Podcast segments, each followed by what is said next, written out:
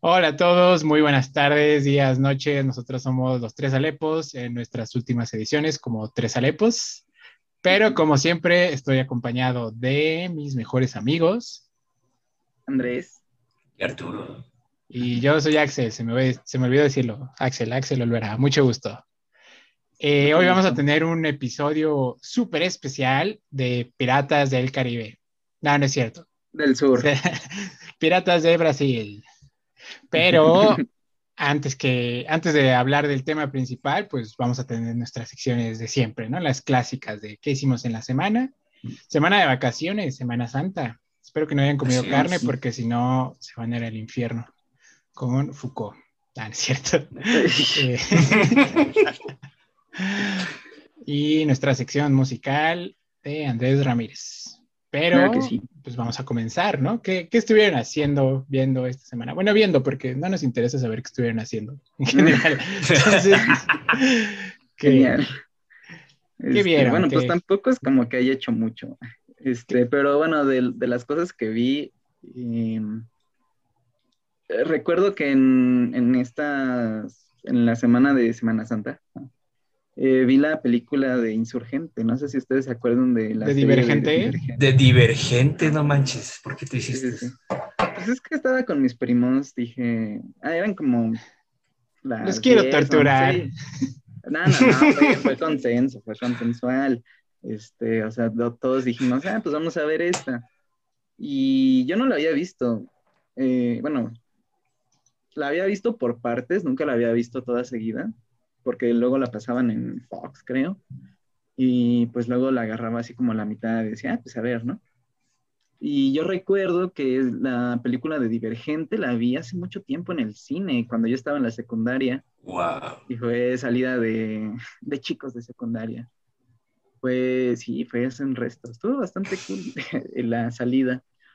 Y la, la, película, aunque no me acuerdo de mucho, de esta de, de Insurgentes, sí fue pues, vaya, esperaba que fuera así, ¿no? Este, o sea, esperaba el romance intenso de los dos jóvenes y de eh, la distopía tipo Juegos del Hambre, ¿no? Entonces... Sí, lucha contra el sistema opresivo. Sí, yo también me ajá, que, ajá, y que todo está por clases, ¿no? Bueno, por facciones, creo que, mm. que, lo, que lo hacen, ¿no? Y vaya, sí hay cosas que dices, pero ¿cómo lo hizo? ¿O por qué no hizo esto? Vaya, el guion sí tiene muchas, muchos huecos muy graves, pero es insurgente. O sea, la serie no es como que, no sé, no, no, no quiere ser una obra maestra. Es evidente, ¿no? Y pues tampoco hay que juzgarla como tal, solo es... Eh, pues para entretener más que nada. Oye, ¿es el mismo elenco? O sea, sale la actriz de Bajo la misma estrella. Sí, ah. sí, de hecho sale su hermano. Bueno, su hermano es el su amante, su novio en Bajo la misma estrella. Sí, es cierto, sí es cierto, el Augustus Aguas. ¿Es neta? Sí, es en verdad. o sea, la decisión de casting fue bastante interesante. También sale este, no me acuerdo cómo se llama, el que sale en Whiplash y el que sale en Los Cuatro Fantásticos, que como Mr. Fantastic. O sea, eh, en la nueva, no en la vieja. Ajá. Ese también sale. Eh, sale esta. Mm, Kate Winslet. Ella. Y Naomi Watts. Naomi Watts, sí. Ajá. Este, entonces, pues, vaya. ¿Cómo habrá sido? La, el desenlace de Leal y todo ese rollo, porque creo que son dos películas y están en Netflix. Entonces sí quiero ver cómo en qué acaba, ¿no? A ver qué, a ver qué sucedió. Este, bueno, también otras cosas, estuve viendo Masterchef. Eh, Saben, la pusieron en, Amazon y pues estaba ah. dándole duro. Eh, también me descubrí que en, YouTube pusieron un como reality. O sea, es como una serie de videos muy cortitos de unos 5 o 4 minutos del chef Herrera, que me pareció bastante... No, mal, ¿qué hace? ¿Qué hace el chef Herrera? Pues es como tipo blog, entonces eh, habla con... Ajá, habla de su restaurante y de, de, sus hobbies. Hay uno en donde se pone, según, a buscar los huesos de su abuelo perdido. ¿Tú, ¿tú ubicas al chef Herrera, No, güey. Es este señor de Masterchef que es como el Undertaker, pero con panza. Bueno, ajá, porque tiene su barba y su gorrito. Entonces, tiene sus ojos así como la- profundos, unas Pelo, orejotas. pelo de metal. Y habla así, porque viene del No, norte. tiene el pelo cortito, pero ajá, Ah, como es de, de Como viene de pues, Monterrey, siempre habla así. Y dice, "Fusilli con carne. Échenle carne a Sí. todo. Un gran personaje, el chef Herrera. Sí, de hecho, Suena a mí, fascinante. o sea, yo nunca había como que tenido eh, disgusto por los jueces, pero sí en el primer episodio que este, el chef Benito dijo que no podías comer, comer salmón porque no era de- eh, hecho en México, sí, yo de Sí, "Ay, no manches". creo que lo dijo en, creo que en Junior, ¿no? En una, No, no, que- no, en, eh, o sea, en la primera temporada, ¿sí? en el primero segundo episodio que alguien quiso hacer salmón, le dijo, ¿por qué haces salmón? Y él, y él dijo, pues porque quiero. Y él dijo, pero sabes que no es mexicano, ¿verdad? No es producción Ajá. mexicana. Y tantos pescados que hay en México, tú decides hacer el que no está hecho. Es que sí, como que a veces se les olvida, pero luego sí lo recuerdan mucho que precisamente es Masterchef México, ¿no? Y, y les dicen, no, cocina con escamoles, pelotudo. Y... Sí, sí, sí, sí, sí, sí, se intencionan muy feo, la verdad, a Sí. veces. Wow. Dijiste hecho, pelotudo sí, y eso este- tampoco es mexicano. Eso es cierto, perdón. De hecho, este Herrera en, al final de esa parte le dice, yo no estoy de acuerdo con que no, si no, si el salmón no es mexicano, no lo comas. Y el otro dijo, pues no me importa tu opinión. Y así, o sea, hay, hay pique entre los jueces. Pero nosotros no somos el chef de, el podcast de Masterchef, ¿no? Para eso ya está el podcast Ajá, de Richie entonces- O'Farrill de Masterchef. Que nos invite, Ajá. por favor. Necesitamos ya. Y de la última cosa que vi fue el día de hoy, que me aventé los tres episodios de Falcon y el Soldado del Invierno. Al fin. Yo no he visto el Sí. tercero, güey. No puede ser. Este, No he visto el tercero, pues, güey. Ya se nos va a ir la audiencia porque van a saber que no vamos a platicar de Falcon otra vez. Ah, ah. Al ah, final lo sí podemos hacer, de, podemos hacer. al final sí pero- hablamos de WandaVision. Pues sí, pero ya Sí, dos igual. meses después. O Nah, sea, fue una que ay, después. tampoco, tampoco. No, ya hablamos de Infinity War. No, chavo, eso ya, ese tema ya está ya. Y pues me, me gustó, ¿eh? O sea, sí superó ciertas expectativas. Digo, Falcon me parece, me sigue pareciendo bien X. Este, no es como que me interese mucho y al contrario, este Bucky sí me parece mucho más interesante y Sí. es, más que nada es por la relación que tuvo con el capitán, creo, porque Falcon es como el amigo que te encontraste ahí en la calle y, y no sé, o sea, nada más fuiste a comer con él un día y ya, y con Bucky fue con el que jugaste. Con en la Bucky sí hizo un calle. podcast, ¿no? Ajá, exactamente, sí, sí, sí. Sí. Y entonces eh, es más interesante el, el drama de Bucky que el de Falcon que no puede vender su bote. o sea, Sí, güey, es como de... Y tenemos aquí la historia secundaria de Falcon y su familia. Miren el Ajá. bote de, miren el bote de sus jefes, miren cuánta nostalgia yo así de... ajá, o sea, lo entiendo, pero es como de. Y no le dieron Sí. el préstamo, no puede ser. No le dieron el préstamo aunque sea un superhéroe. Esto es como No. los increíbles, güey. No más crítica social y superhéroes, güey. ¿Cuándo se ha visto eso? Pero Ajá, y el otro personaje que me gustó mucho fue el US Agent, o el nuevo Capitán América. El Walker. Eh, me parece muy interesante Oh, porque justamente es este, pues quiere, bueno, él dice que no quiere ser el Steve Rogers, ¿no? O sea, que él busca eh, llenar el símbolo, pero sin ser él. Y es muy interesante luego el contraste que hace con, con lo que era Steve, ¿no? Que Ajá. sí, el otro era pues bien noble, bien, bien buena onda y se Tenía alma de perrito. tenía que ser. Ajá, sí. sí. sí. Y este, pues sí, es, es, es que es un soldado, ¿no? O sea, bueno, y el otro también lo era, pero no- era eh, como que tenía una base mm, moral más grande que el, ca- el Steve Rogers tiene humildad. Ajá, sí, sí, sí. Porque, por ejemplo, me gustó en el segundo capítulo que le dice, creo que Falcon o el Bucky le dice, ¿cuántas granadas, a cuántas granadas te has aventado? Y el otro le dice, Uy, no, a varias. No sé qué. Ajá, un montón. Sí, un Sí. chorro. Yo las aviento y luego me aviento en ellas, fíjate. Sí, entonces, pues sí, eh, lo que hacía Steve, pues, vaya, es una escena bastante, eh, que define muy bien lo que es la moral y el, sentido que tiene este, el Capitán América, ¿no? Y en este, pues sí es más agresivo, es más como un soldado, justamente, lo que no tiene como esa, ese Es más temperamental, más... Y también, pues es obviamente, ¿no?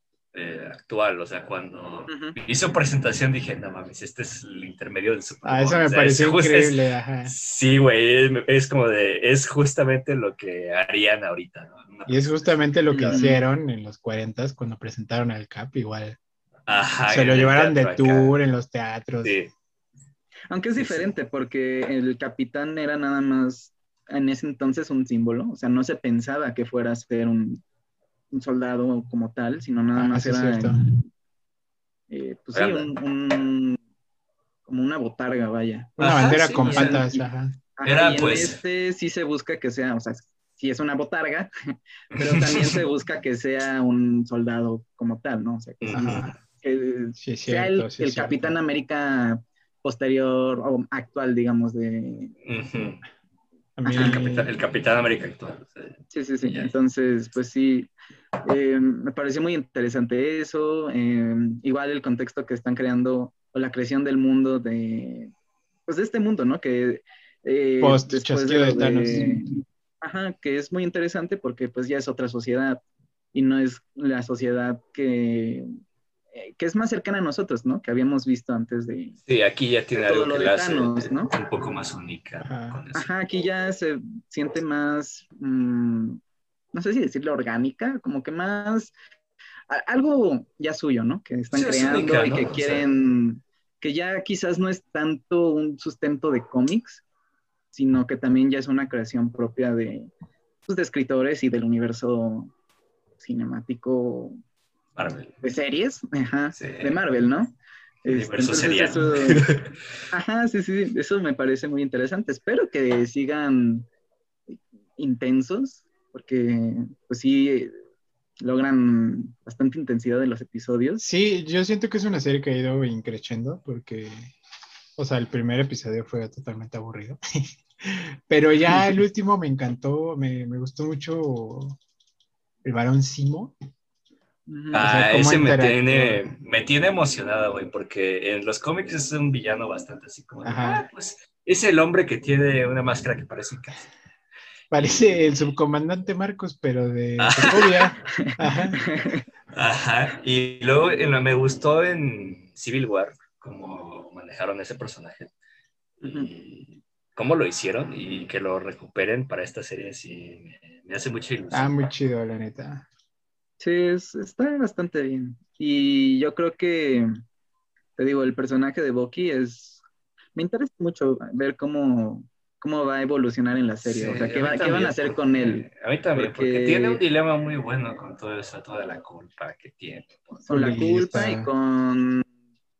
Es que vaya, la escena de que están discutiendo con Sam, con Falcon, le dice que, que porque, bueno, le reclama del escudo, ¿no? De por qué lo dejó. Y si Steve se equivocó con él, también se equivocó con él, ¿no? Y eso es bastante fuerte porque Steve era el único que, en el que confiaba y era su amigo, era el único que tenía, ¿no? O sea, estaban en la misma situación prácticamente y se entendían muy bien. Además de que, pues, comparten una amistad que... Hace 100 años. Ajá, sí, ¿no? Y, y, por eso lo hace más interesante que el otro que lo encontró corriendo en Washington. Ay, Sí. Y vuela. Ajá, y vuela. Sí. Entonces, pues no sé, estoy interesado, intrigado y um, pues espero que todo salga bien para la serie, ¿no? Y que no tenga el final tan eh, escueto de que. Wanda. Ajá, entonces. Ya veremos qué pasa, güey. Ojalá todo termine bien. A la expectativa. ¿Ustedes? Pues tú, Arturo, ¿qué has visto? ¿O has jugado? Porque siempre nos platicas de videojuegos, entonces. Sí, por alguna razón, ¿no? Cuéntanos lo que quieras, esta vez sí, este, sí estuve, por fin acabé Attack on Titan. no manches. Ya todo. Oye, este, pero falta una parte de la última temporada, ¿no? Ajá, va a salir, no este, no, no, no, va a salir, no sé si a fin de año, de este año, este, o a principios del que viene más o menos por ahí. Pero sí, ya va a ser la conclusión, ya, ya, ya, de toda la historia. Y vaya, te digo que yo tenía una cosa rara con esa serie porque la vi hace muchos años y la dejé. Porque me daba flojerita esperar, porque no manches lo que se tardaba en sacar nuevas temporadas, tardaba mucho. Y como el libro de George R. R. Martin, Ajá, y como que toda la expectativa que uno tiene al inicio, toda la curiosidad, decir, pero cuéntame más, a ver, dime de qué se trata este pedo, cómo se va apagando. Y ahorita que la volví a ver de corrido me emocioné otra vez. Así como de, ah, recordé por qué me gustó en primer lugar. Aunque sí, ahora que lo veo, tiene cosas muy convenientes ahí en la historia de, ay, ¿a poco sí? Este, justo, sí, cosas muy convenientes, así que son necesarias ¿no? para que ocurran cositas interesantes. Pero esta última temporada me gustó mucho, güey, porque siente como una cosa totalmente diferente. O sea, es, vaya, cambiaron la, la perspectiva, la intención, o sea, está interesante. Crea dilemas muy padres la serie en cuanto a qué, esto, qué podrá ser lo correcto y qué no. este, vaya, pues los conflictos que tienen los personajes, ¿no? porque a veces toman decisiones importantes y tú también te quedas pensando así de mm, qué habría sido lo mejor. Es una serie padre. Y también, también estuve, ah, estuve leyendo este, unos cómics, unos mangas de una serie que vi hace ya ratito, que se llama Made in Abyss, sí, hecho en el abismo. Es una serie rara, ¿eh? está... Lo que me habías contado. Sí, sí, sí, está curiosa, sí, porque es una serie que se ve muy inocente, muy infantil. Este, los personajes son niños, la animación es muy bonita, este, es un mundo de fantasía, de, esta exploración, ¿no? la historia. Eh, básicamente la trama es que eh, unos niños están explorando un sitio que es el último lugar inexplorado en la Tierra, ¿no? en su mundo, que es un lugar muy peligroso. ¿no? Y entonces es una serie engañosa porque se ve así, tiene una presentación así muy amigable, y luego se pone bien brusca. Entonces llegan momentos que podrían ser clasificados como de horror. Y juega mucho la serie con temas como lo desconocido, eh, la naturaleza, no solo como algo cruel, sino también como retorcido, ¿no? así pensando en eh, términos así como especies parasitarias o cosas que existen en la naturaleza y están así bien que son muy densas, ¿no? Y luego la gente dice, ah, es que la naturaleza es bien bonita y la naturaleza y así, ¿no? Piensas que puede ser muy cruel hasta muy extraña, ¿no? Y es una serie que aprovecha todo eso en un ámbito así como de fantasía. Y también es como de arqueología y de un poquito de ciencia ficción. Está interesante está rarita. Hay una serie este, que ahorita tiene una temporada y una película. Y todavía se está publicando el cómic. Y está fuerte, zona, está rara, pero yo la recomiendo. Sí, a mí me, llamó, me, llamó, mucho la atención cuando me la contaste por primera vez. De hecho, te dije que me sonaba como la de mm, eh, Al otro lado del jardín. Un poco sí, pero el otro lado del jardín es más de fantasía, más de espiritualidad o así, como del otro mundo, como del otro lado. Y el Good Place. Ah, el Good Place, o el Bad Place, ¿no? Sí. Y también mucho de folclore europeo, ¿no? El, otro, el más allá del jardín, así, o de folclore también de Norteamérica, del viejito, ya sabes, así como tipo eh, las casotas viejas, los bosques, este, los campos así de calabazas y todo eso. Y esta serie es más como de ciencia ficción, de un poquito de biología, de arqueología.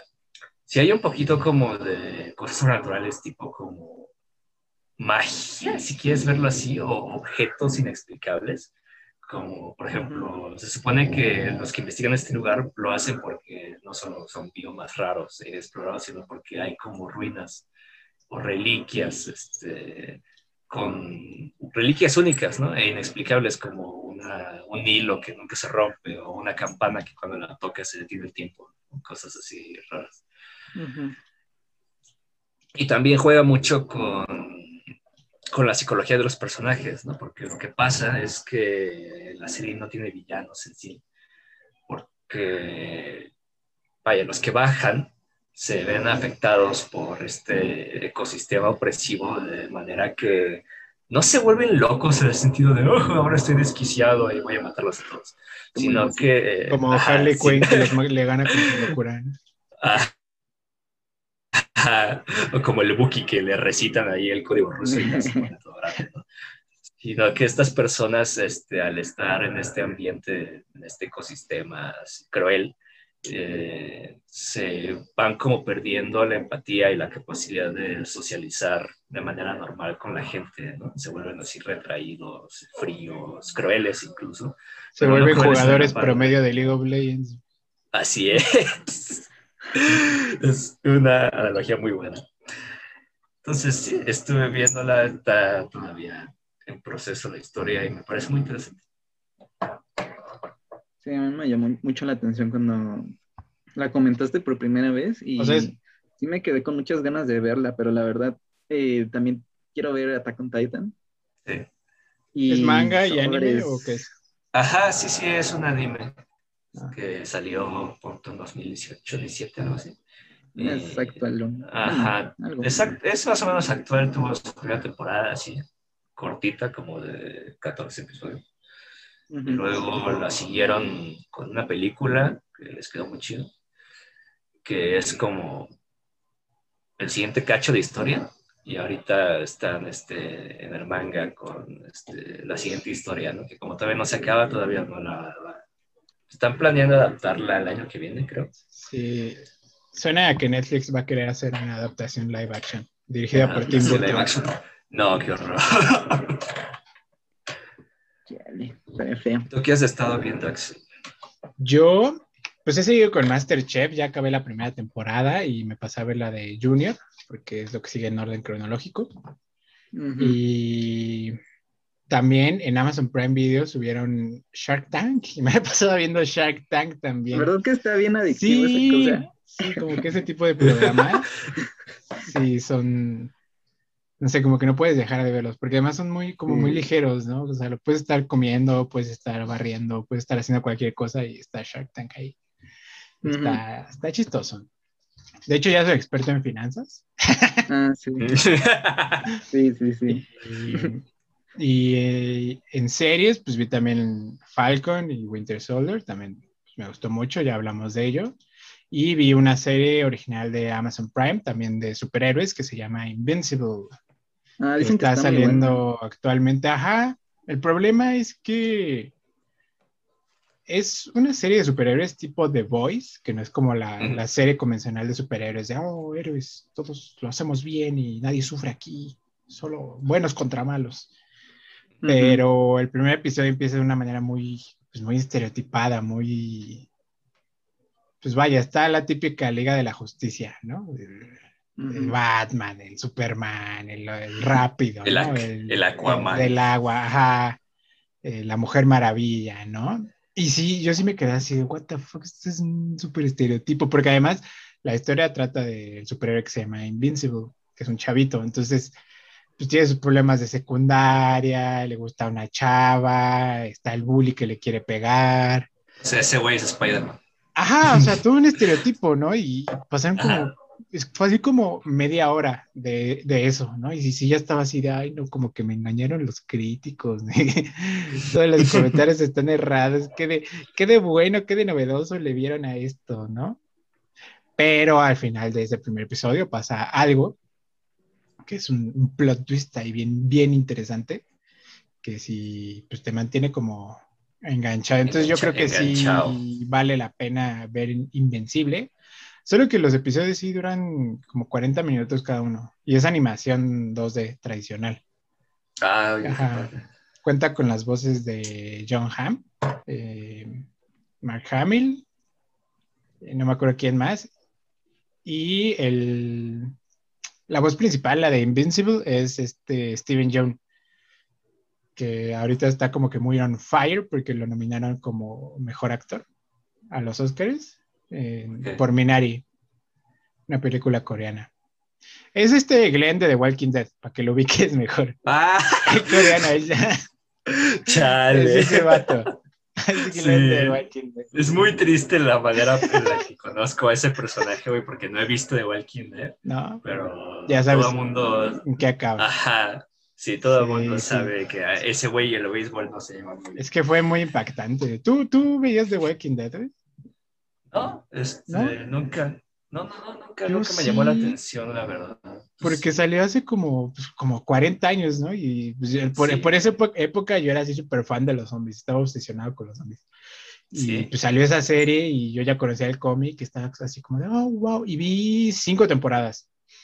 Pero no, sí. ¿Cuántas son, güey? Como 11, como 11 y además tiene como otras dos series de spin-off Ajá. Que está, no, sí es un universo extensísimo. Como sí, que Fox hay unos ya...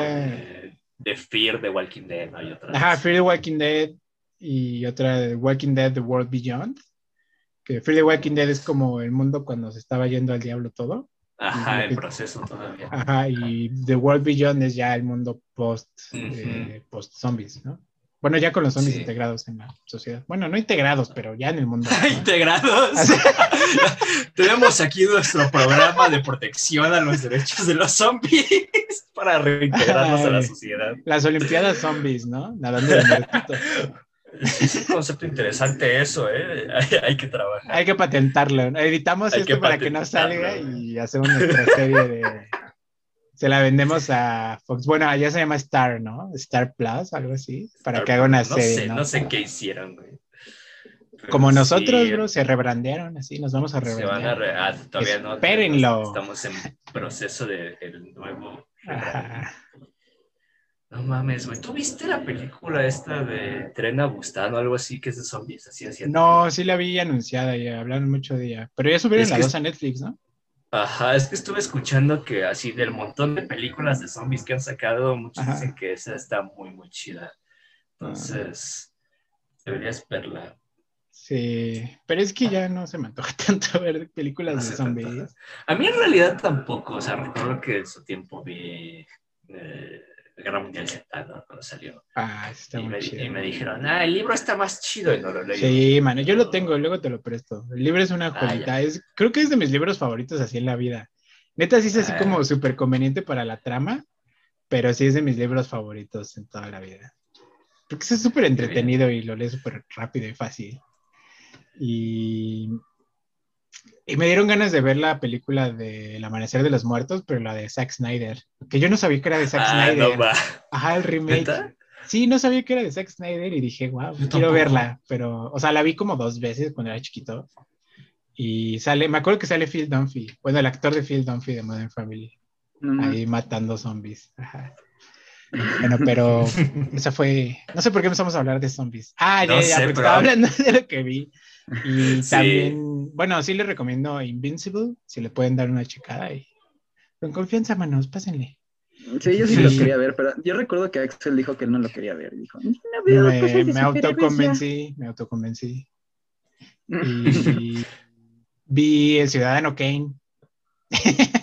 Órale, cine de wow, ya, ya está metiéndose en el cine de verdad, Axel. ¿eh? Es que pues mi bebé y yo como que decidimos así como hacer nuestra corrida de ver las pelis del Oscar. Entonces quisimos empezar a ver, pues a empezar por Mank, ¿no? Entonces para ver Mank dijimos, no, pues hay que ver el Ciudadano Kane. Si vemos el Ciudadano Kane y está, no sé, amigos, está muy aburrido, o sea, entiendo que en su momento los logros técnicos y narrativos y lo que significó el Ciudadano Kane en su momento debió de haber sido, bueno, o sea, todavía, ¿no? Todavía significa algo muy cañón. Pero sí, no. no. y luego, ajá, también empezamos a ver Mank. Dura como dos horas, creo. Mm. Sí, la sentí muy, muy larga. También empezamos a ver Mank de Netflix. Igual no la hemos terminado de ver porque sentimos que dura muchísimo. O sea, es igual así en blanco y negro. Usaron técnicas ahí en, de fotografía para que pareciera que es un tiraje viejito. Entonces se ven así como marcas de, pues vaya, como de tiraje viejito. Como de manchado. Ajá, polvo, suciedad. Como lo que usaron en Fight Club, más o menos, cuando, cuando se metían ahí al Tyler Durden, así, algo así, más o menos. Chale, no he visto. ¿No has visto Fight ¿No has visto el Club de la Pelea? No, y tengo que verla, güey. Fucking loco, ¿no has visto Fight Club? Y... Y sí, man, que está siendo bastante extenuante, la verdad. Es la historia de, pues, cómo, cómo hicieron, bueno, cómo el guionista, Mankiewicz, hizo el guion del Ciudadano Kane. Pero pues tuvo un accidente y lo tuvo que hacer todo en cama, con el tiempo encima. Entonces, la, o sea, como que homenajea un poco eh, la estructura narrativa de Ciudadano Kane, que son flashbacks y cosas de la actualidad. Y, flashbacks, flash forwards, entonces la película transcurre en dos tiempos, ¿no? el presente, el pasado. Te muestra el Hollywood de los 40 y de los 30 eh, cómo les pegó la, pues, la, Gran Depresión de 1929, eh, cómo era el mundo, pues vaya, de los creativos de ese entonces, que se parece un poco, un poquito al mundo de Mad Men, cómo te muestran así este, pues vaya, mundo de creativos dominado por hombres, eh, pues era una mente pesadón, ¿no? Pero pues bueno, eran otros tiempos. Y también vi Promising Young Woman, que aquí en, bueno, en, Hispanoamérica la están mercadeando como Hermosa Venganza. Y pues sí, trata de, la historia de, pues vaya, de una joven estudiante de medicina que tenía un futuro muy prometedor, pero un, un hecho muy turbio, pues la hizo dejar la, la, escuela de medicina y pues termina trabajando en una cafetería y no, pues, no le gusta ese trabajo. Es una historia, es una película en general muy, muy, muy, muy fuerte. Trata temas... Recuerdo que vi que la están mercadeando como una historia que trata de un tema nada nuevo, pero que sigue siendo muy vigente, porque es el tema del el acoso, eh, la violencia machista, el consentimiento, el, pacto patriarcal, ¿no? como lo mencionabas tú el podcast pasado. Está, está de verdad muy, muy, muy densa. Eh, pero las actuaciones, o sea, y no porque esté densa, no me gustó, ¿sabes? Siento que la película es, es buena, la fotografía es espectacular, se ve hermosa. Eh, tiene ahí algunas cosas del guion que son como algo un poco desatinado, que son como anticlimáticas con la película, pero pues bueno, se, puede pasar por alto. Pero yo considero que sí vale mucho la pena, que sí es una película que vale la pena ver. O sea, entiendo que no sea para todos porque es un tema muy, muy, muy, pues vaya, muy difícil. pero pues sí, siento que vale la pena. Eh, también la, actriz principal está Kerry Mulligan. Siento que lo hace impresionante, mantiene el, el temple toda la película, este temple este, imparable en su venganza. Eh, un poco como Marla de I Care a Lot, un poquito. También me recordó a Frances McDormand en Tres Anuncios por un Crimen, que pues, o sea, igual son dos mujeres que una persona a la que querían sufrió, sufrió, entonces a partir de eso cambiaron y se mantienen en un temple en toda la película bastante intenso. Entonces sí, está, está muy interesante. Hay lot Ya va a llegar a las salas de cine en México, creo que como en 10 días. Bueno, o sea, cuando esto se publique, como ya. ya el año pasado se estrenó. y pues bueno, sí, eso fue lo que estuve viendo. Y esto fue lo que estuvieron viendo los tres Alepos en Semana Santa, sin comer carne para no molestar a Diosito. Así de languita.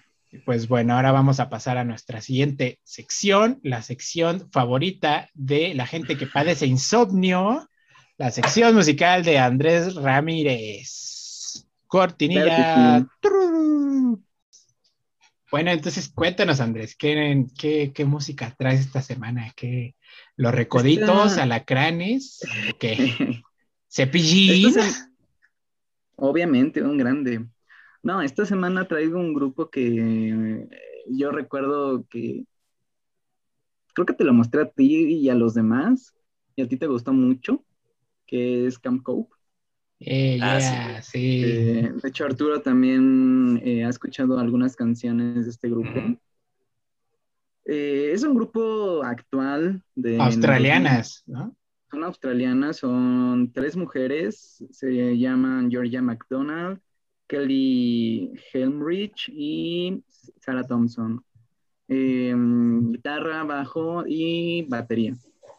Tiene nada más un disco de estudio han sacado unos sencillos EPs, pero solo tienen un disco de estudio. Apenas este año sacaron un disco en vivo y el disco de estudio se llama How to Socialize and Make Friends del 2018. Cómo socializar y hacer amigos. Exacto.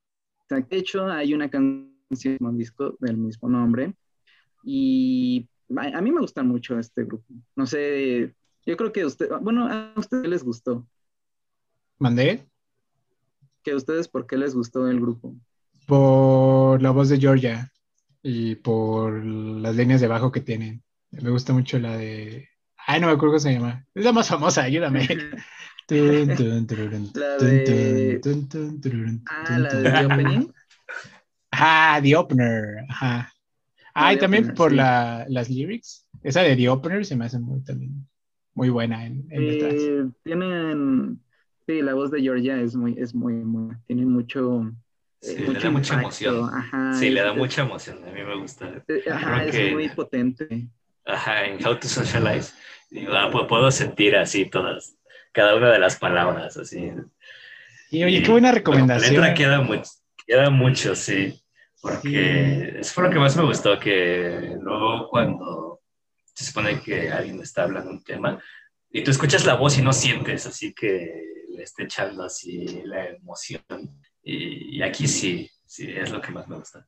Sí, son muy enérgicas todas. y además la dinámica, o sea, se ve que tienen entre ellas tres una dinámica bien chida. Sea que... Sí, son muy amigas. bueno, de hecho, Georgia tiene disco en solitario, si no mal recuerdo. Hace, como la sigo en Instagram, bueno, de hecho sigo a, Kelly y a, y a Georgia en Instagram y ella estuvo un tiempo promocionando su disco. Y, y este creo que en algún punto estuve haciendo, eh, bueno, eh, dando clases de bajo, en, así por línea en esta cuarentena. Ah, qué chido. Y este, sí, son, son muy cool. Em, y ojalá este, saquen más discos en, esto, bueno, en vivo, ¿no? Que sacaron, como unos sencillos, ¿no? Porque me acuerdo que hay otra canción, la de Keep Growing, que no es parte de su disco. Entonces... Ajá, sí, han sacado eh, canciones individuales, digamos, o sea, no individuales de ellas, sino individuales de, del grupo, ¿no? O sea, que no forman ningún parte, de, que no forman parte de ningún disco. Este, pues a mí me gustan mucho, este, son, son muy potentes, muy enérgicas, pero sin ser como, eh, no caer en el punk, ¿no? O sea, y no que esté mal caer en el punk, sino que eh, no, no caen en, en ese estilo. Según eh, Wikipedia dice que son rock alternativo. Yo la verdad es que es bien difícil a veces em, determinar qué tipo de música es, es un grupo. Pues sí, es el problema de las fronteras de los géneros, ¿no? Sí, porque de hecho el otro día me puse a ver cuántos tipos de rock había, y había un montón y puras caladas. O sea, me encontré uno que era rock medieval y... ¡Wow! A Celta, una cosa así. La sonata del mío sí, güey. Ajá, y, vaya, es que es muy difícil que un, grupo haga solamente música de un estilo, ¿no? A menos de que, por ejemplo, eh, sean, bueno, o tributo de un grupo, o eh, digamos que se esfuercen en replicar en, un estilo únicamente, ¿no? Por ejemplo, hay un grupo que se llama The Brian Setzer Orchestra y es, hay un disco en específico que es muy como de big band, ¿sabes?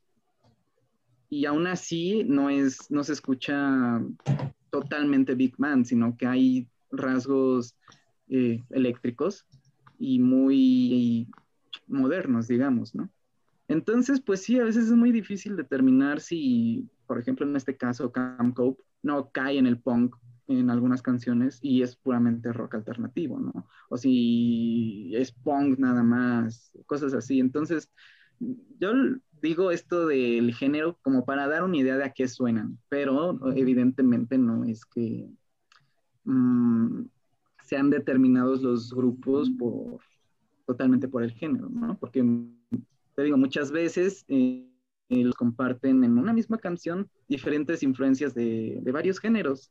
O sea, no sé, que un grupo quiera hacer una canción con bases de gospel y también quieran meter rock y samba. no sé, samba, exactamente, ah, ¿sabes? Entonces, ¿y eso cómo clasificas, no? Lo clasificas como regional australiano, progresivo, son australianas, como regional australiano, regional australiano. Te quitas de broncas. Este, ajá. Entonces, pues eso es lo interesante también de la música, ¿no? no como en la literatura, que no siempre es muy, que no siempre es sencillo determinar qué tipo de, a qué tipo de género pertenece. Y aún así es importante tratar de encontrarles un género para eh, hacernos una idea y también con, como tener un orden, ¿no? Como un catálogo y más o menos, eh, pues sí, eh, llegar a un orden, una, categorización de, de los grupos, aunque es, eh, es difícil y, no, y, se ignoran muchas veces eh, influencias y otras cosas que se deberían de tomar en cuenta, pero pues no, no, se puede. Y el otro grupo, eh, lo descubrí hace unas semanas, estaba viendo otra vez Jamming the Band. y ah, espérame, Camp Cope tiene Tiny Desk tiene concierto en Tiny Desk. Sí, sí, de hecho, quieren ir a ver. Ah, está muy chido también. Y bueno, estaba viendo Jamming the Band y me encontré con un grupo de como, ¿qué serán? ¿Cinco? Sí, si no mal recuerdo. Cuatro, cuatro chicas. Y era un estilo pesado, un rock muy pesado. A mí me recuerda un poco a Led Zeppelin. Eh, pero también tienen como aires psicodélicos. y hay una canción que me gustó mucho. Este, bueno, déjenme les cuento primero. Se llama eh, Stonefield. tienen tres discos, uno es Bent del 2019, Far From Earth del 2018 y As Above, As Above So Below del 2017. Y este grupo está conformado por cuatro hermanas. Eh, Amy, Hannah, Holly y Sarah Fintley, Fintlay. Este, mm, yo no sabía que eran hermanas hasta que me puse a investigar más y vi que todas, eh, todas eran hermanas y me llamó mucho la atención. Eh, la que canta es la baterista y mm, la canción se llama Delusion de Far From Earth. Entonces, pues es un, un grupo muy interesante. Yo quiero seguir escuchando más de, la música porque no la he escuchado toda completamente. Y pues es muy recomendado, la verdad. Si ustedes quieren escucharlo, eh, adelante. La verdad es, es un grupo muy interesante que tiene gran, este, gran peso. O sea, cuando escuchas eh, la batería de, eh, del grupo, si es, si es muy, muy intensa, pesada como si fueran pasos, así como de pasos de, algo muy pesado.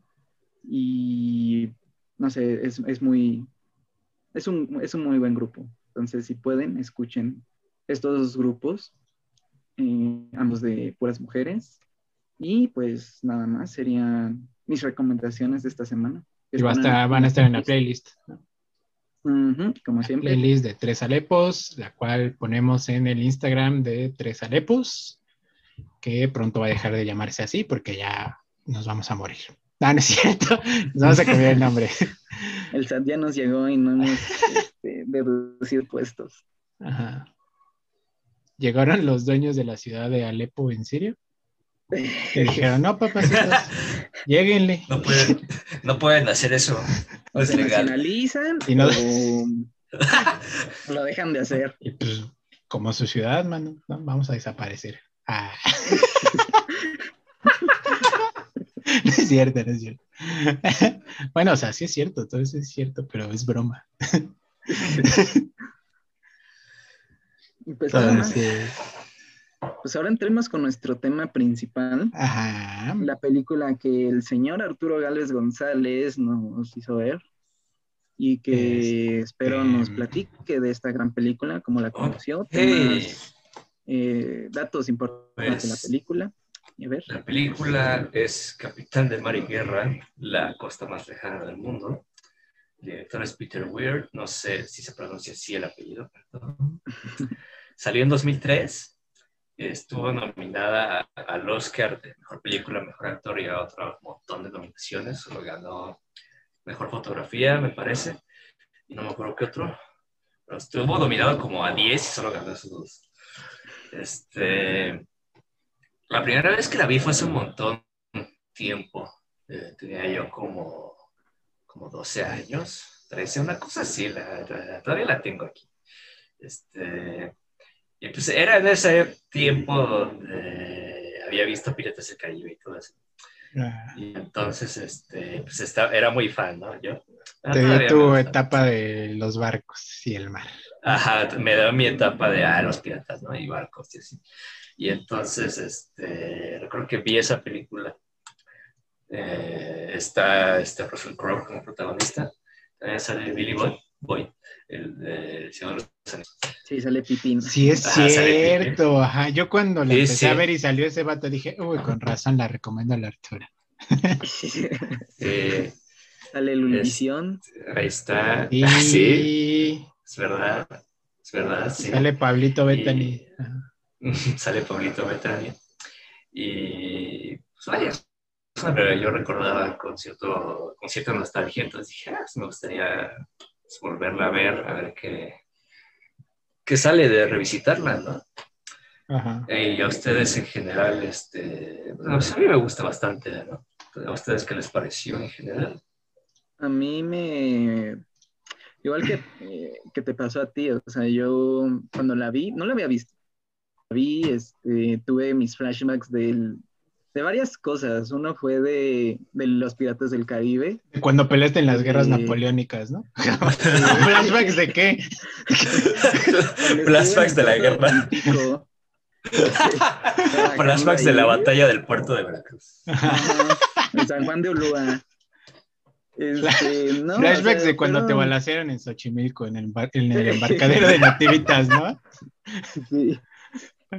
Este, sí, o sea, me recordó a muchas películas, a, Los Piratas del Caribe, a eh, corazón, En el Corazón del Mar, e incluso en algún momento hasta La Vida de Pi, ¿no? No porque fueran de la misma época ni nada, sino más que nada por el mar y, la, eh, la situación luego desesperada en la tormenta.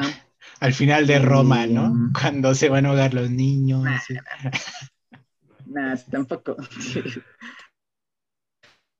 tuve hace no mucho, tuve, todavía tengo la intención de leer más eh, cosas de, pues del mar, o sea, de, por ejemplo, eh, leer a Moby Dick de Melville, también tiene unos cuentos de, del mar que me llaman mucho la atención. Y otro escritor, este Joseph Conrad, también tiene eh, novelas, cuentos ah, relacionados al mar. De hecho, tiene un eh, cuento, bueno, es como un relato, es, eh, se llama El Pirata. Y tiene así varios que me llaman mucho la atención y que no he leído. Y en también, el corazón de las tinieblas, ¿ves? En el corazón de las tinieblas. Este, también quiero leer em, libros de, de viajes que también me surgió por, o sea, todo esto me surgió después de ver en el corazón del mar, el corazón del mar, Em, ya tenía ganas antes, ¿no? Pero sí fue como de quiero, ahora quiero verlo más, ¿no? Porque bueno, en esa película hablan de Melville. Entonces, con esta película sí tuve así como, vaya, me sentí a gusto, porque dije, ah, esto, esto es algo que quería ver, em, que según con todo este interés que surgió, que me surgió, pues sí quería seguir viendo cosas así, ¿no? Eh, viajes en el mar, eh, cómo es la vida en, en, pues en los barcos, los tecnicismos que hay de, los navegantes, ¿no? Porque te explican justamente lo del barlovento. barlovento. Este, de hecho, en algún momento leí em, esos tecnicismos, o sea, hay un libro que te explica, oye, este es el barlovento, y hasta te ponen los diagramas. Este, y ya no me acordaba hasta que lo vi la ah. película y dije, ah, sí, cierto. Este, y de, hecho, allí utilizan la palabra la B-word, la palabra censurable, que se refiere al miembro. ah, claro. Es una parte, de una parte del mástil. Ajá. Y lo de eh, proa, este, popa, eh, vaya, todo eso, pues eh, me llamó mucho la atención, me gustó recordarlo y pues en general fue una agradable experiencia. O sea, yo sí, sí me la pasé bien, la verdad. ¿Tú, Axel? Pues está bien. o sea, no me la pasé así súper increíble. Y dije, ay, wow, película favorita, instantánea. Pero tampoco la sentí larga en algunas partes, en esta en esta dinámica de pues, unos chavos en un barco que quieren matar a otros chavos en otro barco. y se corretea, y se corretea. es, que, es que sí se siente... Sí, luego, sí se siente larga, la verdad. Luego se cabulean, ¿no? Así de... ¡Eh! ¿Te la creíste? Por, dos, horas. Ajá, y sí, la sentí larguilla. Y se me hizo una película así como de domingo de Megacine 5, que llegas a casa de tus abuelos a las 2 de la tarde y empieza la película y te vas a las 6 y apenas va acabando, ¿no? Por los comerciales y por la que, porque la película dura como dos horas y media. Comercial. dos horas y media y una hora entera de comerciales. Ajá, entonces termina algo bien largo, entonces ya, ya está anocheciendo y adiós abuelo, y ya va acabando la película. Es que creo que trataron de meter muchas cosas, no trataron, muchas cosas en la película. Ajá, es que es la trama del médico, los marinos, la guerra de Napoleón, las islas, el descubrimiento, el viaje del héroe manco. No, no es cierto, pero, pero sí tantito. que, que, a mí me gustaría que tuviéramos un episodio especial como de grandes mancos en el entretenimiento, porque... del cine. Ajá, está este niñito de esta película está Rick Grimes de The Walking Dead, está el comandante Erwin de Attack on Titan, está Jamie ah, Lannister, Jamie Lannister de Juego de Tronos, Entonces hay como una serie de... está el Buku Kakix, ¿no? O como uno de los gemelos del Popol Vuh, ah, que también pierde el brazo, ajá. Sí, creo que sí, sí, sí. son grandes mancos del entretenimiento. Así deberíamos de llamarnos ahora, ¿no? Grandes mancos del entretenimiento. Sí, es que es algo, algo sí es malo, yo creo, de la película que trata de abarcar mucho. Y sí. se siente, porque sí lo. Tiene ahí un número musical también, o sea, se ponen a tocar la guitarrita con el violín. De hecho, a mí me gustó la parte en la que cantan, pero así lo de la viola sí fue de. ¿Eh? Sí, se me hizo larguita. Entonces. Sí pues bueno, ¿no? Ya no vamos, o sea, ya a partir de aquí vamos a dar spoilers. Bueno, vamos a dar la calificación. ¿Tú qué calificación le das, Arturo? ¿Tú qué propusiste esto? Ah, pues le doy un sólido 9. 9, wow. Tiene sus, tiene sus cosas así, como que dicen descarga. Oh, y saben que. Este, ¿Qué? No, termina, pero. que. Iba a decir pues nada, que, o sea, de repente, si, si es bueno esto, ¿para dónde va? Porque, este, o sea, les hace corretiza y luego eh, están en las islas y todo el viaje. O sea, se supone que es un viaje y una persecución, pero hay momentos donde se calma mucho, no pasan mucho, durante, por mucho rato.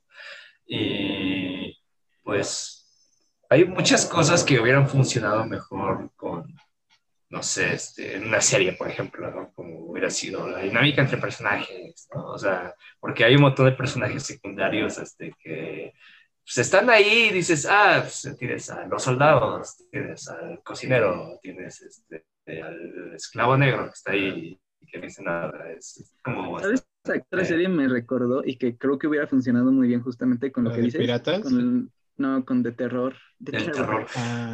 tenemos que hablar de esa serie, me gusta mucho. Sí, está muy chida. Pero, oh, ¿verdad eh. que sí, en ese formato hubiera funcionado? Por supuesto que sí. Porque... pasa con el terror, o sea, le dan el espacio que necesitan a los diferentes capitanes que lleva el barco, a la tripulación y a todo. Y aquí sí, a todos los, personajes y funciona mejor, porque aquí tienes un montón de personajes, pero los únicos que se desarrollan son... Ah, y luego tienes a los otros personajes que son los niños, que son como los que están siendo educados para ser oficiales. Este, y además todos lores de la nobleza. Este, ajá, por sí, porque En ese, eh, era así, ¿no? O sea, este, tienes dinero, vas a aprender el oficio, pues te mandan allá a que trabajes y, y después este, ya te dediques a eso, ¿no? Entonces tienes un montón de personajes, un montón. Y los únicos que están desarrollados bien, bien, pues son el capitán y el doctor, ¿no? Son como los dos este, enfoques principales. Y eso es que interesante este, que, por ejemplo, en el caso de los piratas del Caribe, eh, hayan desarrollado a los personajes de un barco en bueno, en una película o en tres películas al menos, ¿no? Y, era una, bueno, sí era una tripulación más pequeña, pero no sé, me llamó mucho la atención eh, que la caracterización de esos personajes quizás es un poco más inmediata que en esta película, la sentí más, sí, más inmediata que en esta película. Este, ah, yo les quería comentar que me pareció increíble, impresionante el diseño de producción, o sea, el nivel que hay ahí de, o sea, todo el dinero invertido en el barco y... Sí. No sé si lo hicieron con pantalla verde o qué. Vi una foto de un barco en el mar, o sea, de que estaban grabando un barco en el mar, pero no, no. O sea, no construyeron el set, el barco. Y no sé. Yo creo que también utilizaron maquetas. Ajá, habrán utilizado maquetas y también este, hay, pues hay partes que sí están más en, en el agua, ¿no? Así abierto, así en locación, podría decirse. No estoy seguro de qué tanto habrán usado pantalla verde. Que pensar en, en, ese diseño de producción me hizo recordar la, la, anécdota de la serie de Black Sails, que es igual de barcos y piratas y el mar. De piratas, sí. Y que la tuvieron que terminar antes porque se les quemaron los barcos. en el no, y ya no había presupuesto. No, güey. ¿Ya viste esa serie? No, no, no, me llama la atención. Es que yo vi el, traté de ver el primer episodio, pero vi que los piratas tenían los dientes blancos y dije, nah, no, es muy creíble. Pero también Johnny Depp siendo un pirata. O sea. Pero se ve sucio. Se ve sucio, sí. Al menos de que se vean sucios. Bueno, sí, te lo de hecho, los piratas de la de Black Sails, este, sí se ven sucios, pero tienen los dientes muy blancos. Y es como, pues, ¿qué les hace? O sea, ¿cómo que...? ¿Y el, y el ¿Dónde está el escorbuto, pa? Deberían tener menos, dices estos güeyes. ¿Dónde está la sífilis aquí? o sea, ¿la dejaste de ver simplemente por los dientes? Sí. es que, o sea, si, es que si por los dientes no. Es que es muy. Eh, Te sacó del. Muy pequeño, pero que sí dije, a ver, si, los dientes, ¿cómo no pueden ponerle los dientes amarillos a, unos piratas, ¿sabes? O sea, y dije, si no pusieron bien unos dientes, dudo que la historia. Debería ser productor el güey eh, con ese nivel. Ajá.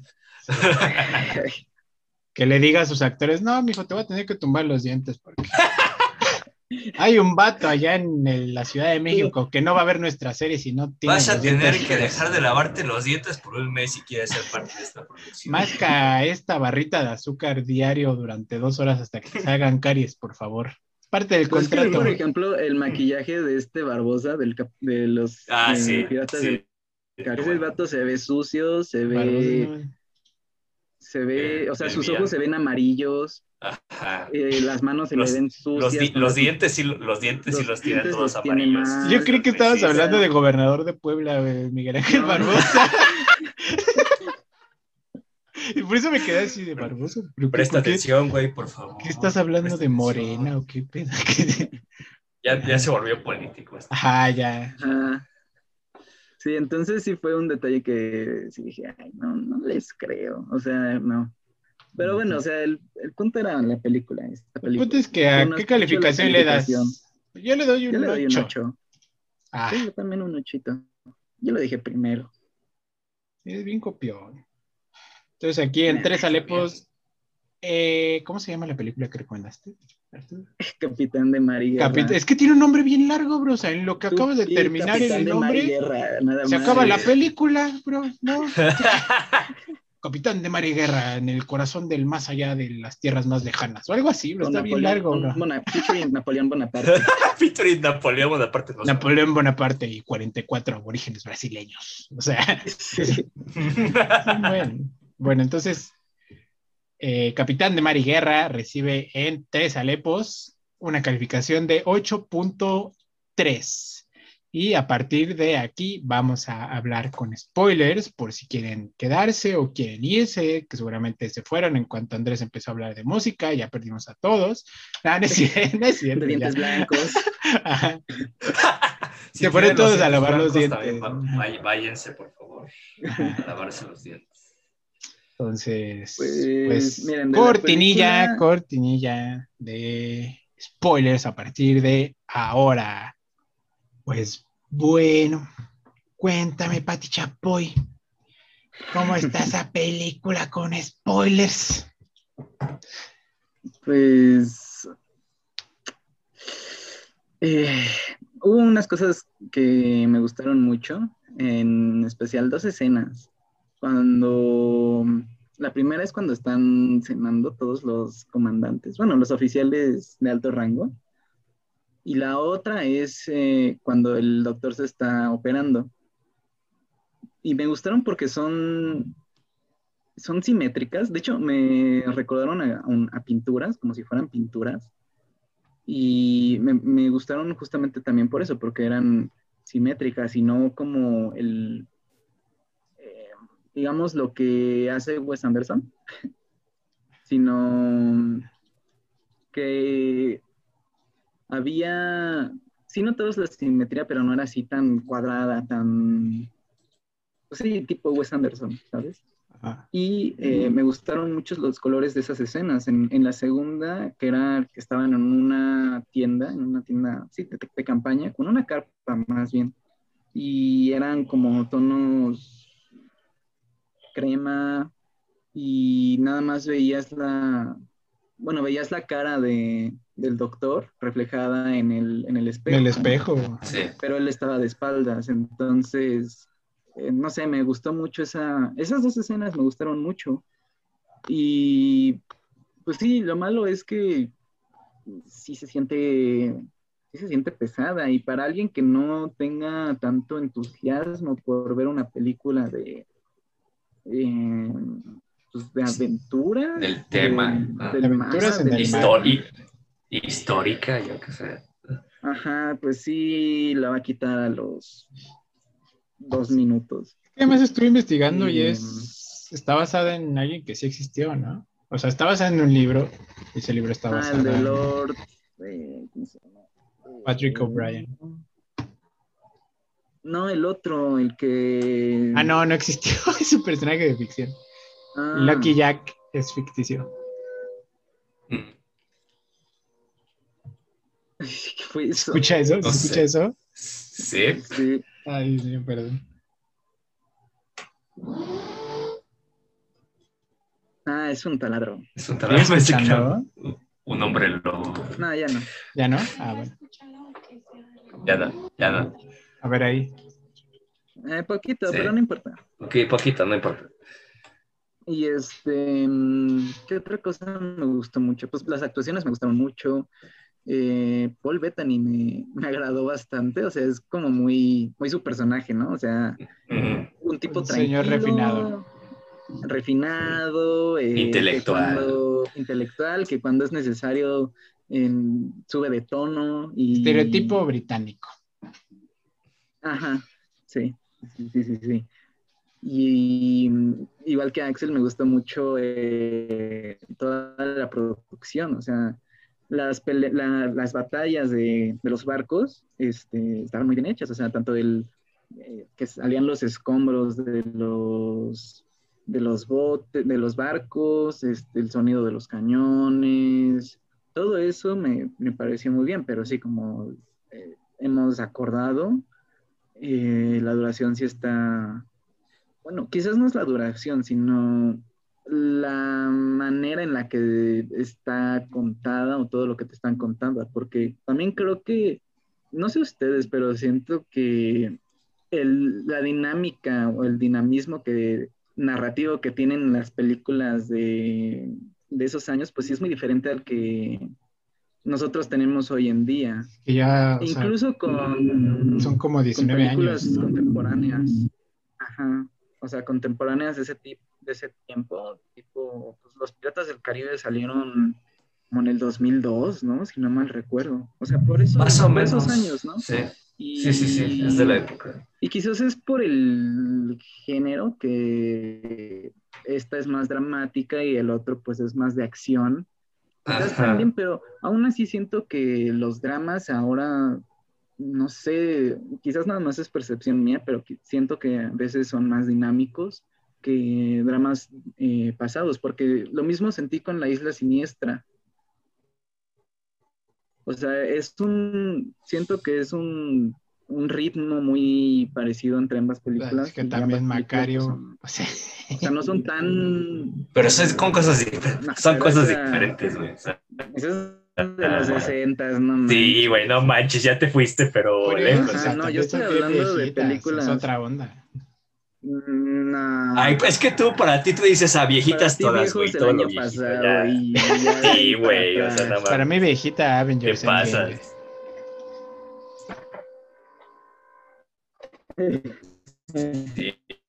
Bueno, para ti la primera de los Vengadores ya es como que no mames.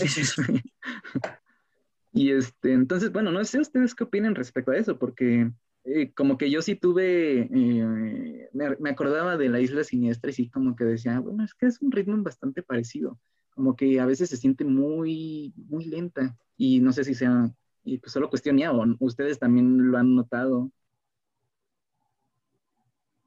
Pues sí, pero no había pensado que fuera, o sea, no pensé en la isla siniestra cuando vi esta película. Uh, pensé más bien como en otros dramas históricos que igual son largos, ¿no? Como por ejemplo El último Samurai, ¿no? Que salió en, en, el mismo año, creo, y, y también es un drama histórico, ¿no? Que igual es una película larga y pesada y que tiene momentos buenos y demás. O sea, como que es en esa onda de que ah, como es un drama, este, histórico además que se preocupa así por replicar muy bien la época, como que ah, es un viaje en el mar y es muy largo y por eso es pausado y demás. Y hay momentos en que están como que más enfocados en que veas cómo está el pedo más, eh, que en que sucedan cosas, ¿no? Por ejemplo, o sea, había momentos donde viéndola, muchos momentos, de hecho, donde la vi y dije, no mames, es un chingo de gente sí. subida en esa madre y están todos así sí, pegados todo el tiempo. Ajá, todo el tiempo. O sea, yo sí decía, no mames, que de nabo está eso. Ajá, güey, como el vagón del metro del olímpico. Así, güey.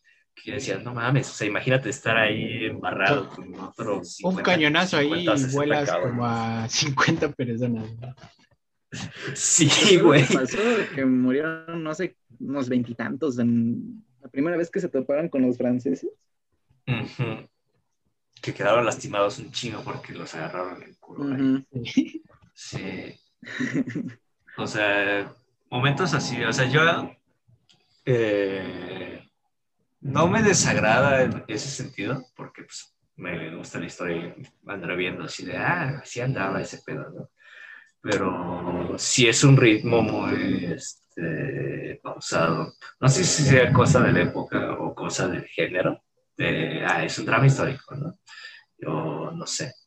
Yo, yo creo que, que sí es cosa de películas, o sea, porque no creo que sea de la época, porque hay películas también bien recientes, por ejemplo, me acuerdo mucho de, de Favorite, de Yorgos Lantimos, de hace dos años, creo.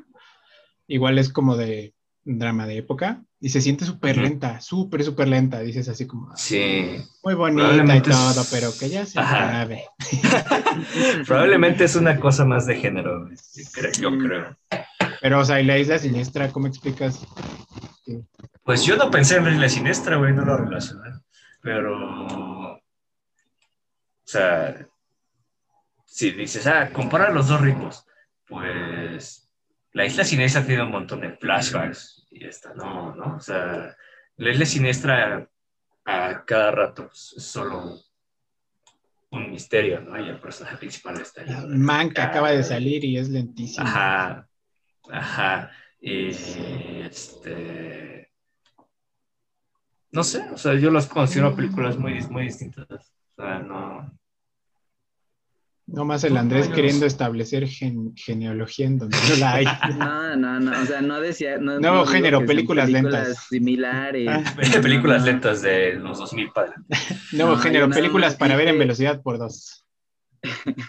no, dije que quizás eh, la forma en la que se hacían las películas, que quizás ha cambiado, y quizás se ha estructurado de otra manera. Pues quizás no, porque piensa por, por eso es un quizás, no estoy diciendo que lo es. O, sea, cosas como de la época.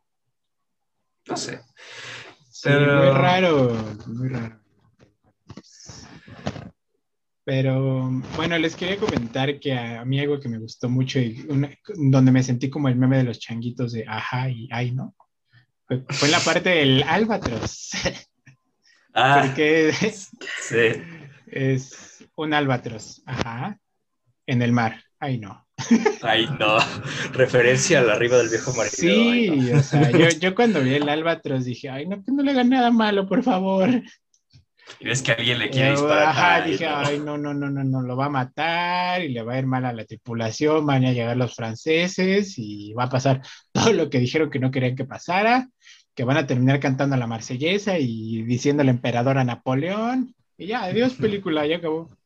Pero no, que le dan un balazo al, al, enfermero, ¿eh? al médico, y creo que fue peor, o sea, no, no lo hubiera imaginado, o sea, no me, no me esperaba eso. O sea, genuinamente me gustó y sí me quedé así de, ¡Ah! no, lo van a matar, se va a morir desangrado pues no, ahí se ve. Fue un poco extraño porque sentí que pasó mucho tiempo en el momento en el que le dispararon a cuando sacó la bala y no sé, me sorprendió que no se muriera desangrado justamente, o sea, porque no había otro médico. Y que se le infectara.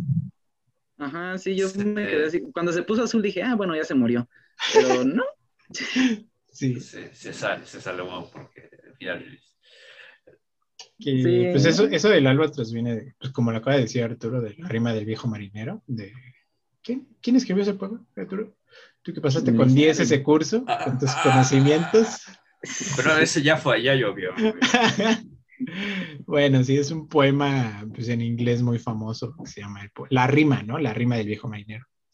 Pues, que narra la historia de un viejo marinero, ¿no? Que, que termina maldito porque se le ocurrió matar un albatros. Entonces, ese, pues ese tópico del albatros y que pasan cosas malas es como, pues reiterativo, o sea, es un tópico. Ajá, en varias en, tiempos recientes lo, lo, retomó este Robert Eggers para El Faro, de Lighthouse. O sea, este Robert Pattinson empieza a masacrar un, un albatros, y pasan cosas malas. Bueno, más malas de las que ya estaban sucediendo. El poema es de Samuel Coleridge. en la película no le da al, pájaro. No, pero o sea, la mera intención. no, pero o sea, es una, es una alusión. Ah, ajá, o sea, no tiene que ser idéntico. La mera intención de querer matar un albatros, o sea, ya es como. Ya te recuerda a ese pedo. Ajá, te recuerda. Coleridge. Coleridge. Sí, sí. Sí. Ah, porque además con los marineros, ver un albatros es un augurio de buena suerte. Ajá, porque significa que hay tierra, ¿no? si lo matas, pues, te condenas, mano, no. Como dispárate en la pata. No, lo hagan marineros. en el cine. y me gustó mucho eso. Y también referente a las, ah. a las heridas del doctor, me sorprendió que a los dos días de la operación ya andaba bien feliz escalando montañas. Ah, sí. Cazando climático, ajá. Cuando, por ejemplo, en otra película muy parecida, en, El Corazón del Mar, este, hay un personaje que se da. Ya lo vi, es un buen. Hay un personaje que se pega en la cabeza y. yo, yo no lo he visto. ¿No? Perdón por el spoiler, pero estamos en la sección sin spoilers, entonces, si me puedes spoiler Attack on Titan, aquí se vale todo. No, no es cierto, es cierto. Pero pues a mí me gustó mucho la relación entre el doctor y el capitán. ¿Son novios? ¿Los shipeaste? No. ¿Los shipeaste en el ship? Eh. Aquí no hacemos eso ni... Oh, wow. Fabuloso. O sea, me gustó eh, su relación de amigos, que también estaba justificada por intereses propios, ¿no? Porque uno quería que le ayudara al otro. Y acordaron en eso, o sea, no hubo intereses ocultos, sino que fueron honestos los unos a los otros y le dijeron, ah, yo te puedo llevar a Galápagos si tú ayudas a quien... Curas son los chavos, ¿no?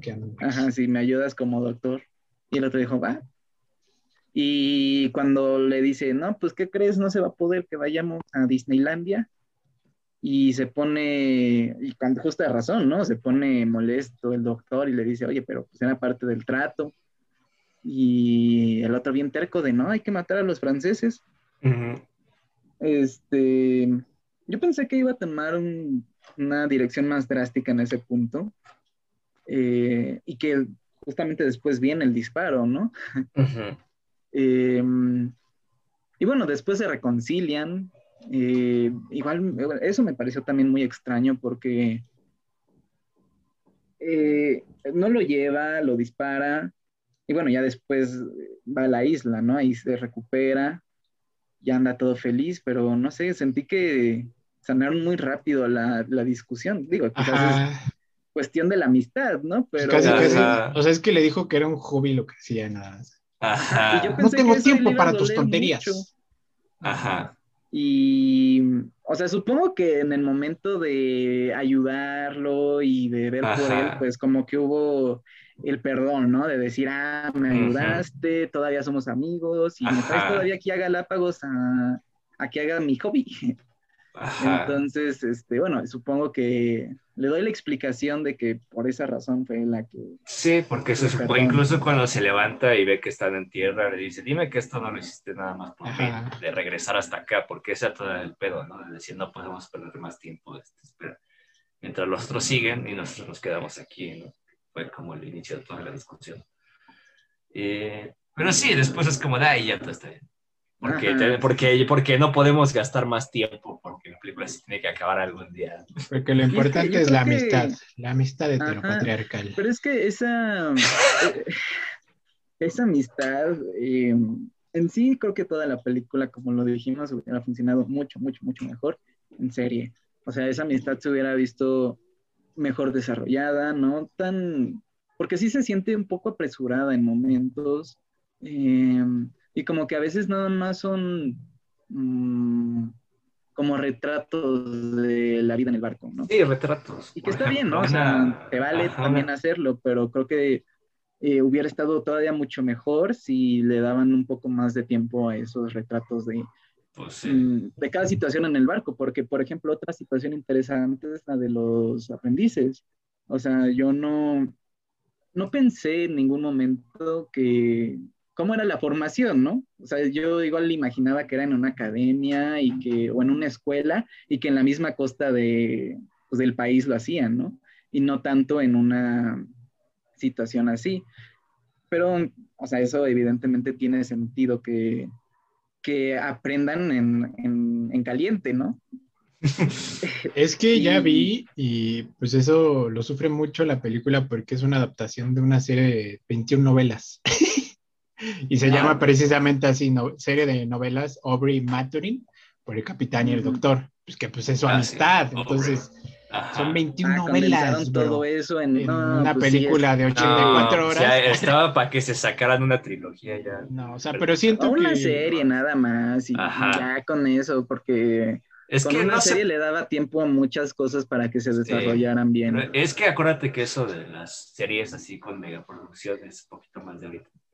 O al menos así lo siento yo, de que antes no era tanto así de vamos a hacer una super serie así con producción de cine. Por esos años nada más HBO lo hacía, por ejemplo con Band Brothers. Ajá, sí, también yo recuerdo una serie que me gusta mucho que se llama Roma y es puro drama histórico, o sea, de los romanos, ah, sí. Cicerón. Sí, sí, está este, buena. Está muy buena.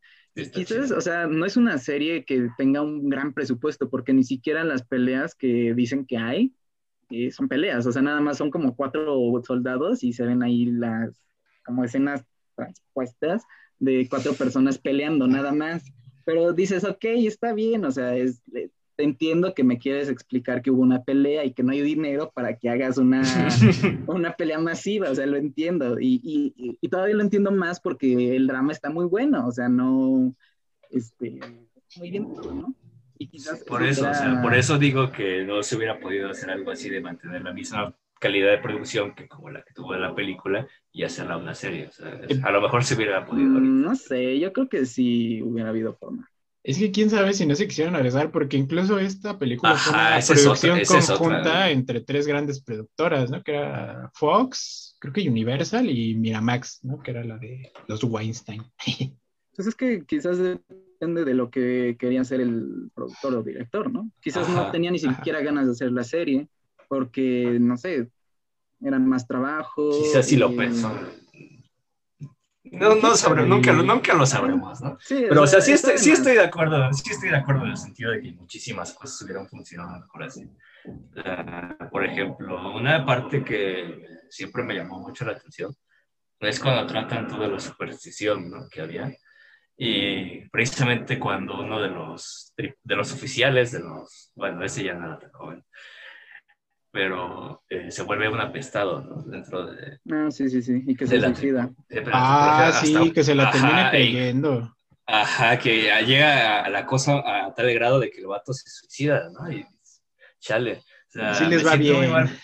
Ajá, y si les va bien, ahí piensas, chale, oh, les Y la película no te da una respuesta. Ni siquiera es como que haya tenido impacto pues, o sea, como que se te olvida, dices, ah, sí estaba viendo la, tripulación francesa este, yéndose o que los atacaban y... a eso iba, o sea, a eso iba, o sea, el, por falta de tiempo ese personaje en realidad no te importa, o sea, porque no lo conoces, porque sale un ratito al inicio y ya como que eh, lo pierdes de vista durante el resto de la peli. Le da un ataque de ansiedad y se muere. Ajá.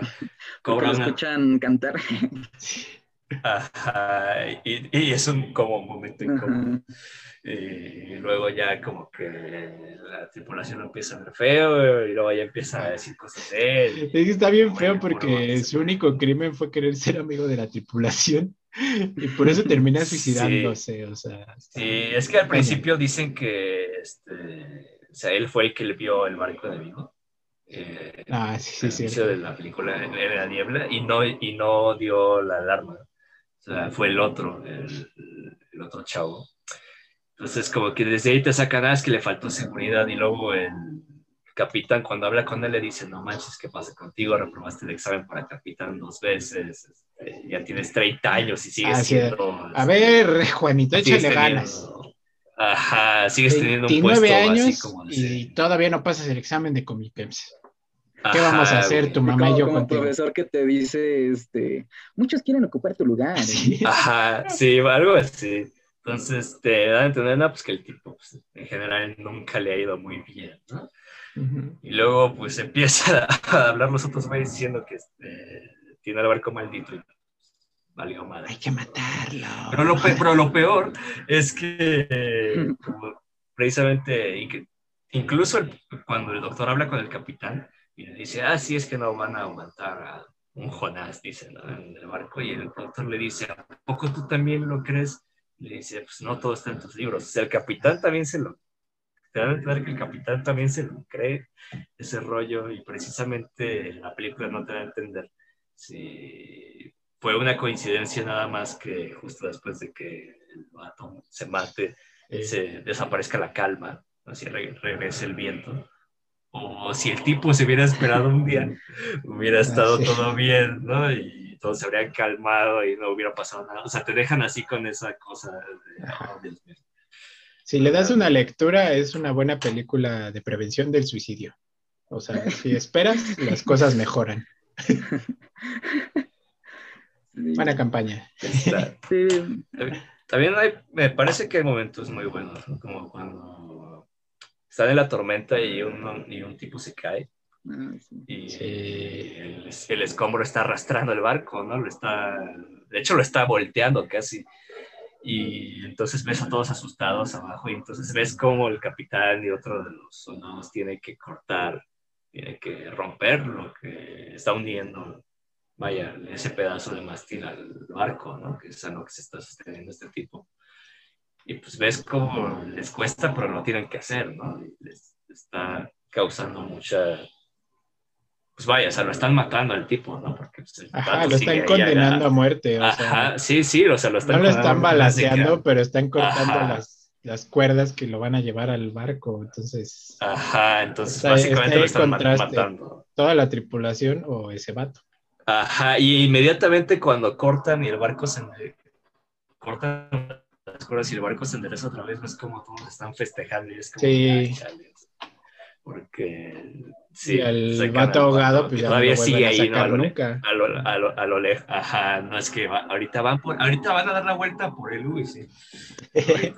Entonces sí, me parece, ahorita, al rato vamos por él. Sí, entonces me pareció un momento muy bueno. Y la verdad es ah. que la película tiene sus momentos brillantes. Eh, la, la, tormenta e, es una cuestión que siempre me ha dado miedo del mar. O sea, cuando he ido al mar siempre, eh, digo, afortunadamente nunca he estado en una situación de real peligro, ¿no? Eh, o sea, sí me ha arrastrado una ola, pero... Como cualquier chamaquito que... Sí se te metió arena en el traje de baño, pero... y este... Y digo, sí he estado en, playas en las que pues no es permitido que te metas porque el oleaje no está para que te metas, eh, o simplemente porque la playa no está eh, para que te metas, o sea, no está geológicamente dispuesta a tener humanos en, en, el agua, porque te mueres. es muy peligroso, ¿no? Y cuando estás en, ese tipo de playas, sí es muy, bueno, a mí, a mí me causaba, pues sí, una sensación de miedo, porque pues escuchas el, las olas que no son, cuando estás en una playa tan tranquila, pues escuchas las olitas así bien chido, ¿no? De, ah, paz, este, no me va a succionar.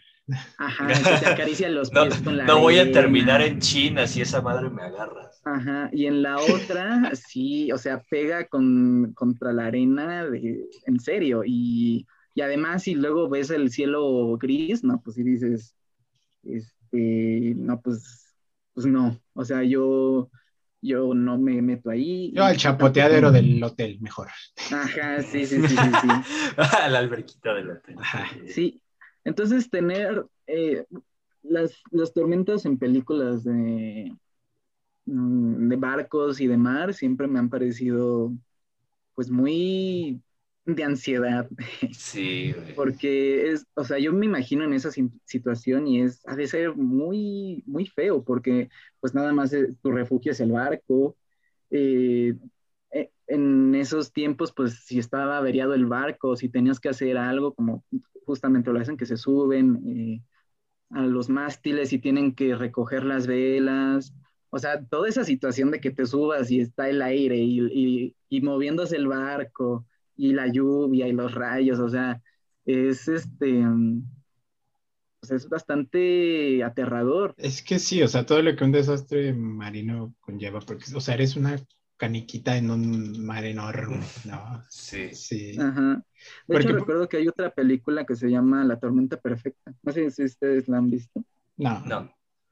Bueno, es justamente es eso, o sea, es un barquito, es actual, digamos, es eh, el contexto es, actual, o sea, es un barco, creo que, pues, que de pesca o de carga, pero pues es muy, o sea, no es nada grande. Y pues es eso la película, se está en una tormenta eh, bien intensa y termina, creo que volcándose. Como en el curioso caso de Benjamin Button. También es un barquito. No me acuerdo. ¿No? Hay una parte de un barquito, ajá. De cuando el Benjamin es, bueno, o sea, joven, pero en apariencia viejito. O sea, de sus primeras aventuras es en un barco. Creo que era barco pesquero. Y los agarra una tormenta, luego pelean en una guerra. no, se, ¿no, se acuerdan? Yo no, yo no he visto esa película. Es que hace mucho que no la veo. Y esa sí la pasaban en el 5, pero... Sí, acá la pasaban en el 5.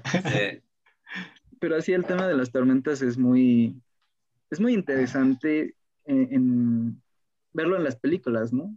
Por ejemplo, también en la, en este de eh, Una aventura extraordinaria. Ah, sí. Que justamente es donde pues empieza toda la aventura, ¿no? O bueno, quizás antes. Y a mí me daba mucha tristeza porque era su familia que se quedaba en el barco este, y él se quedaba ahí en el agua solo.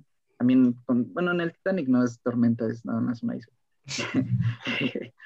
Pero bueno, las tormentas sí a mí me, me dan mucha ansiedad. Mucha ansiedad, sí, sí, sí. Entonces verlas así, sí es este, no sé, siempre es una sensación eh, de de cierto agrado verlas y que no estás ahí, pero que ves, ves cómo es la situación y dices, ah, vaya, o sea, podría, esto es lo que, lo que pasa, ¿no? Más o menos, pero ya estar ahí sí es, sí es otra cosa que no creo que sea agradable. Sí, sí, sí, porque pues, era un, barco al que, o, sea, una, semanas o meses antes le habían perforado el casco con balas, entonces sí era muy peligroso. Que en esa parte mi novia dijo algo muy bonito, porque estaban, o sea, estaba el, el balazo del cañón en el casco, estaba filtrando agua y estaba un marinero intentando detenerlo con la mano, ¿no? Y, mi novia dijo, es que es como, o sea, está intentando detener el mar con una mano, ¿no? Y dije, sí, sí. sí es cierto, qué bonito, ¿no? Sí, es que creo que esas cosas las hacían con, con, múltiples capas. Ya es que había como el casco así, el, exterior que se, está manteniendo a flote todo el pedo. Y por dentro creo que hasta lo enseñan cuando están con el modelito así del barco enemigo. Que tiene como por abajo varios recubrimientos. Porque sí, o sea, si hubiera sido el casco exterior, ese, de lo que estaba ahí el tipo tratando de tapar con la manita, pues no mames no, lo hubiera salido volando el güey. Sí, es mucha presión. Sí, sí, sí, imagínate. Como si le hubieran dado un regaderazo. Sí, güey, como... Una manguera, una manguera para bomberos, güey. Como de manifestante, ¿no? Que llegan los, sí, güey. sus tanquetas. Ajá. Sí, güey. Ay, pues sí. Una gran película, definitivamente. ¿Qué calificación le darían a usted? Ah, ya dijimos eso. Ya la calificación. Ya, eso ya pasó, tío. sí, es cierto. No, Perdón. creo que decir si la recomendamos. Ah, yo sí la recomiendo. Si no tiene nada más que ver y les gustan mucho las películas de mar y aventuras. Sí, ya, igual, o sea. Eh, sí tienes que tener cierta predisposición eh, para verla. Y si te gustan, pues sí, las situaciones marítimas de eh, barcos y navegantes y cosas así, pues sí, es una película. Cañonazos. Que, vale la pena verla. Sí, es. Sí, toma sus. Eh, su tiempito. Sí, claro, toma su tiempo y tiene buenas. tiene buenas escenas. También si les gustan los actores Paul Bettany y Russell Crowe, también, sí, sí, sí. Ah, sí. Entonces, pues sí, si quieren sentirse como en Black Flags de Assassin's Creed. juegazo, juegazo. También me recordó a ese. Ah, sí, juegazo también. por cierto recomendado. ¿Y tú, Arturo? Igual, o sea, si a alguien le gusta la historia o las películas de aventura, igual. La tema si te gusta la temática, pues casi casi es como espera, te va a gustar. Y si no, este, pero te agrada la historia o te agradan los dramas o yo qué sé. Pues de hecho tú la recomendaste en este podcast. Estamos hablando de esto. Sí, así es. Es que tenía, ganas, tenía ganas de ver algo del tema. ¿Era esta o el corazón de mar? Sí, Axel dijo, no, esa ya la vi. Pero entre esos dos yo preferiría en el corazón del mar. Más que nada por decir el Murphy. Sí. Ah, ya ves que fue También sale el Arthur. Este. ¿Cuál Arthur? ¿Cuál Arthur? El de los Peaky Blinders. Tom Holland y. No, pero también sale Arthur. ¿Neta?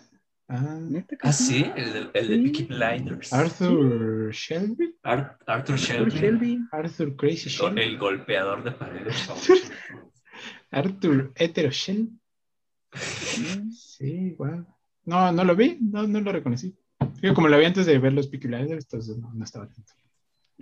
Ah, yo sí les bueno. Creo que de nuestra parte sería todo. Así es. Eh, nosotros fuimos los tres Alepos en una de nuestras últimas ediciones, tal vez la última, penúltima, no lo sabemos, pero tenemos sorpresas, vamos a seguir con el proyecto, este, porque pues esto es por y para nuestros dos oyentes. Así es. Pues vamos a seguir aquí con otro nombre, eso es lo que va a pasar, no, nos vamos a ir. Los mismos pendejos. y ya gente más interesante, Ahí está. tal vez. Quizás haya gente más interesante que nosotros aquí, No lo sabemos. Invitados de Cepillín, Carlos Trejo, Alfredo Adame. Vendrán. Bueno, Cepillín ya no, ¿verdad? Pero. Güey, las ouijas se compran. El estoy con Cepillín, tal vez. Pues bueno, yo fui Axel Olvera, acompañado de mis mejores amigos. Andrés y Arturo. Y recuerden que son, son la mejor audiencia del mundo y los queremos muchísimo. Sor, es que ya estoy bien tilteado. Nos vemos, muchas gracias por escucharnos.